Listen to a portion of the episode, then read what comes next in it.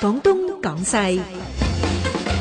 廣東廣西今晚呢，好興奮，因為咧又見到咧李偉才博士啦，好多聽眾呢係佢啲 fans 嚟嘅，咁啊我都係佢 fans 啊！今晚呢，特別咧請佢嚟講呢一個誒、呃題目叫新自由主義。何謂新自由主義呢？呢、個呢、個名詞呢，都好可堪玩下噃。咁啊，政治經濟呢，我哋都從淺呢入深講講俾呢各位誒聽眾聽。咁啊，當然有山金老人啦，同小弟劉天賜、李偉才博士講嘅新自由主義。個人意見節目《廣東廣西》，現在開始。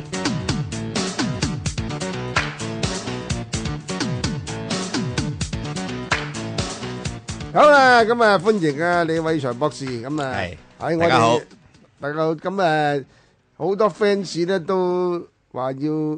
你嚟同我哋廣東廣西咧做節目嘅喎。系系，多谢大家支持咁啊！，今晚咧呢個題目咧新自由主義咧，我我咧就想咧咁樣樣，先呢開咗個題先，嗯因為咧好多唔係呢行嘅咧。嗯，都有誒、呃的士司機啊、看更大佬啊，其實都先需要知道㗎、系系先解一解咧咩叫做新自由主義我哋先。我哋嘅次官，可嗯能你唔知你係咪善忘啊？應該記得，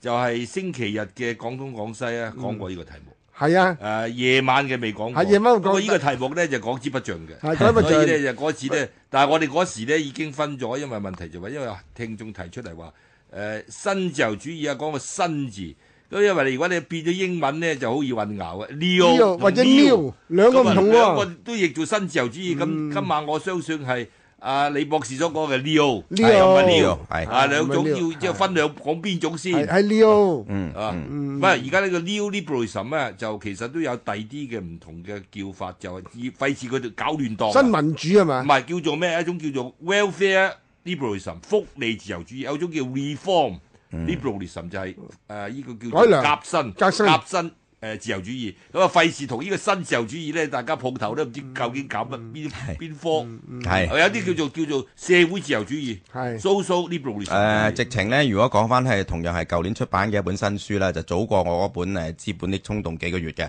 就係中文大學咧政治系教授周寶松啊。係就佢出咗本書叫《政治的道德》，誒、哦個副標題就係、從自由主義的觀點看。咁佢入面咧其實提出一樣嘢咧，就而家好多人都談論啦，叫左翼自由主義啊。哦，左翼自由主義。唉，咁啊好古怪嘅，因為好多人就覺得自由主義就係比較上係右邊嗰邊噶嘛，但係佢提出一個左翼自由主義，好有意思嘅。嗯，好啊，咁啊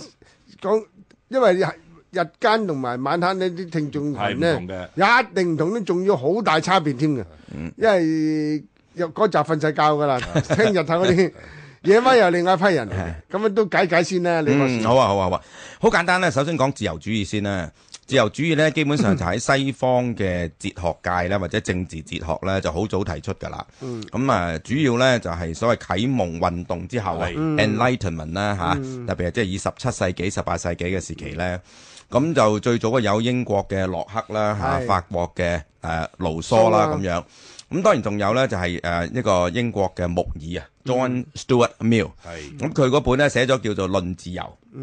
有人亦叫《自由論》啦嚇，就叫做《On Liberty》咧。咁《Liberty》嗰本書咧就係經典之作。咁好多人咧就認為係即係呢個誒西方自由主義呢個政治哲學咧，就由嗰度咧就係即係最最大嘅起源啊。咁但係而家我今晚想同大家分享嗰樣嘢咧，就係其實係完全唔同嘅。佢頭先阿飛哥講咗啦，就叫 neo 啊，嚇就係 neo 啊嘅 liberalism。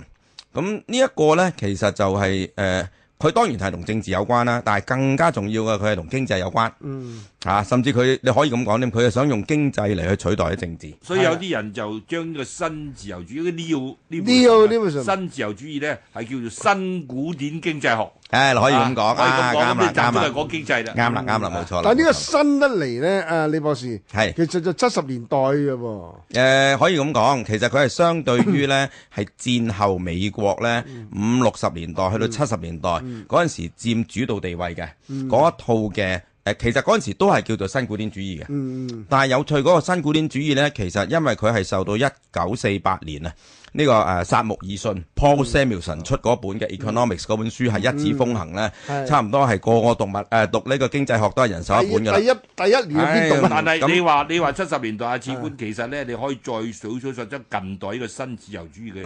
嘅起源啊。起源因為有個好重要嘅人物，我諗啊，李博士今晚係都要提嘅就係呢個叫做奧地利經濟學派個嗯 Mises 啊，係 Von Von Mises 或者讀 Von Von- Von Mises 啊 Von，Mises，馮米塞斯啊，米塞斯咧，其實米塞佢斯開始寫嗰本誒呃講誒新自由主義起家，一九二二年嘅，哦，咁啊就係即係如果講奧地利學派呢，係咯，係好早嘅。係咯，好早嘅所以但係嗰陣時時佢係嗰度奠基嗰陣時嘅當然佢冇一個新自由主義呢個咁樣嘅名稱嘅名稱，佢只不過咧就係一個叫做係自由嘅經濟主義學派。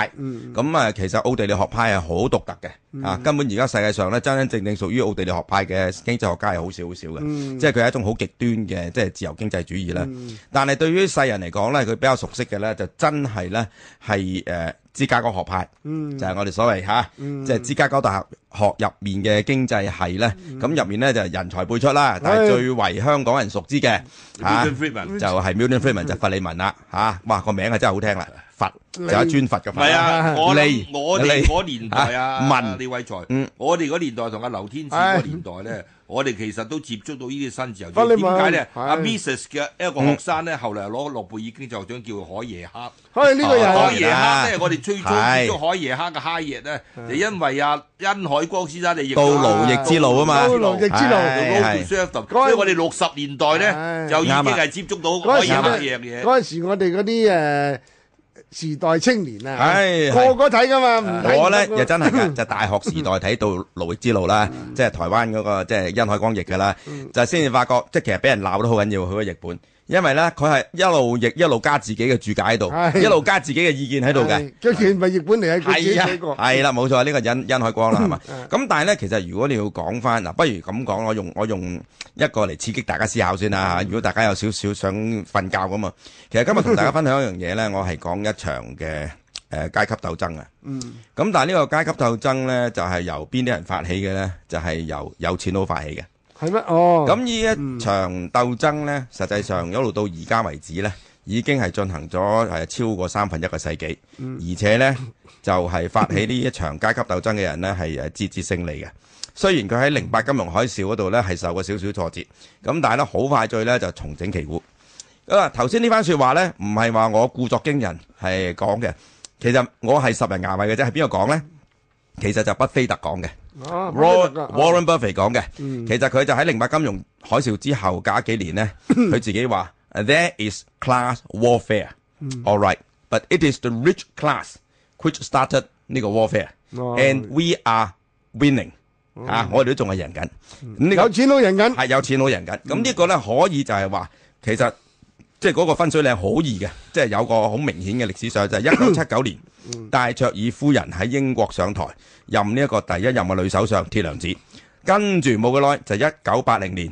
初嚇、就係、一個過氣嘅荷里活嘅牛仔明星係，就係列根列喺根美國上台就係出任總統。係咁呢兩位仁兄仁者呢，就隔住呢個大西洋呢，就嚇、遙遙呼應呢，其實就一鼻子出出一個出出氣嘅。大家同唱一通氣台嘅，戲，冇錯啦。咁其實佢哋信奉嘅咧就完全就係芝加哥學派就嗰套。咁當然芝加哥學派再早啲就好似飛哥講咧，就係、奧地利學派嘅海耶克。咁、但係海耶克同埋呢個弗利民呢，其實佢哋都係七十年代咧先後獲得諾貝爾嘅經濟學獎嘅。係咁然之後咧就取得正統嘅地位啦。但係之前呢，我頭先講過咧，個正統嘅地位咧，其實就係 Paul Samuelson 三木爾信，特別係靠佢嗰本嘅即係經典，好似出咗十九版啊，即係嘅呢個即係全球譯咗成廿幾種語文言字係啊嘅語言嘅。咁但係佢嗰本係一九四八年啊嘛，即係戰後冇幾耐啦，係嘛？但係講真咧，其實即係如果你講翻歷史咧，其實有啲嘢真係冇辦法，你都要講。其實唔係好耐啫。大家知道一九二九年嚇、就係二十世紀最大嘅一個即係經濟衰退，嘅衰退啦、崩潰咧，就華爾街股票大嗯冧啦，係嘛？就引發起美國嘅經濟蕭條啦嚇。嗰陣時直情真係哇，失業